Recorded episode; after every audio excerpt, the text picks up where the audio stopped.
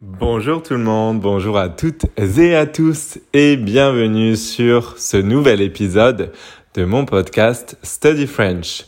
Alors aujourd'hui ma voix est un petit peu différente car je suis un petit peu enrhumé. J'ai un peu mal à la gorge donc j'espère que vous me comprendrez. En tout cas je me soigne et j'espère que ça va passer très vite. Alors je commence cet épisode euh, par euh, des remerciements.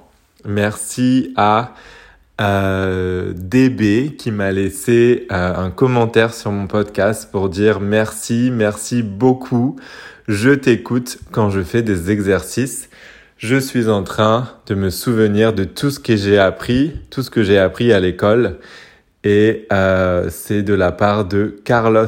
Carlos qui vient des États-Unis. Merci beaucoup Carlos, ça me fait très plaisir et ça m'aide beaucoup. Donc si vous aussi vous souhaitez me laisser un commentaire, faites-le sur Apple Podcast et comme Carlos, euh, merci encore Carlos, vous m'aiderez beaucoup à produire du contenu de meilleure qualité.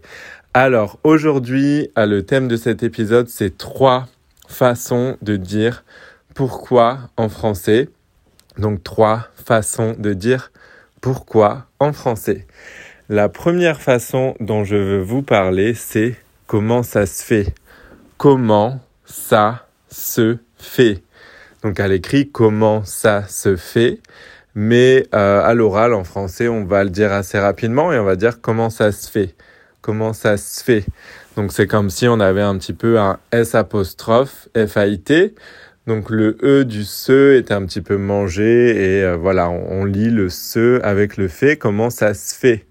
Comment ça se fait en anglais C'est un petit peu l'équivalent de how come, how come, euh, voilà, parce que vous le dites comme ça en anglais, j'ai un petit peu euh, du mal aujourd'hui avec ma voix, mais voilà, c'est un petit peu l'équivalent. Euh, exemple en contexte, comment ça se fait que tu n'as pas pris, comment ça se fait que tu n'es pas parti en voiture, comment ça se fait que tu ne sois pas allé au cinéma, comment ça se fait que tu aies commencé le travail euh, un petit peu plus tard, etc., etc.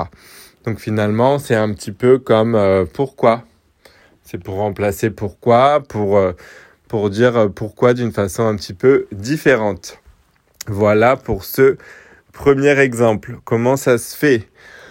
Ensuite, la deuxième manière, l'autre exemple que je voulais vous donner aujourd'hui, c'est pour quelle raison? Pour quelle raison Donc pour P-O-U-R. Quelle au féminin parce que raison ici c'est un nom euh, féminin. Donc quelle Q-U-E-2-L-E. Et ensuite raison R-A-I-S-O-N. Pour quelle raison? C'est un petit peu l'équivalent en anglais de uh, What's the reason? What's the reason? Raison ici c'est reason en anglais. Euh, donc on peut dire par exemple en contexte, euh, pour quelle raison tu n'es pas parti euh, en vacances cette année? Euh, Ou alors quelqu'un vous dit par exemple, il n'a pas pu travailler cette semaine. Vous pouvez dire ah bon?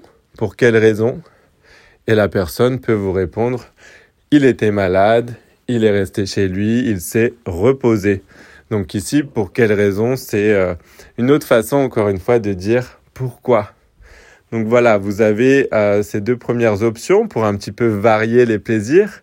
varier les plaisirs, c'est une expression française qui veut dire pour un petit peu euh, varier, pour proposer plusieurs options, pour ne pas toujours dire pourquoi, pour ne pas toujours répéter la même chose.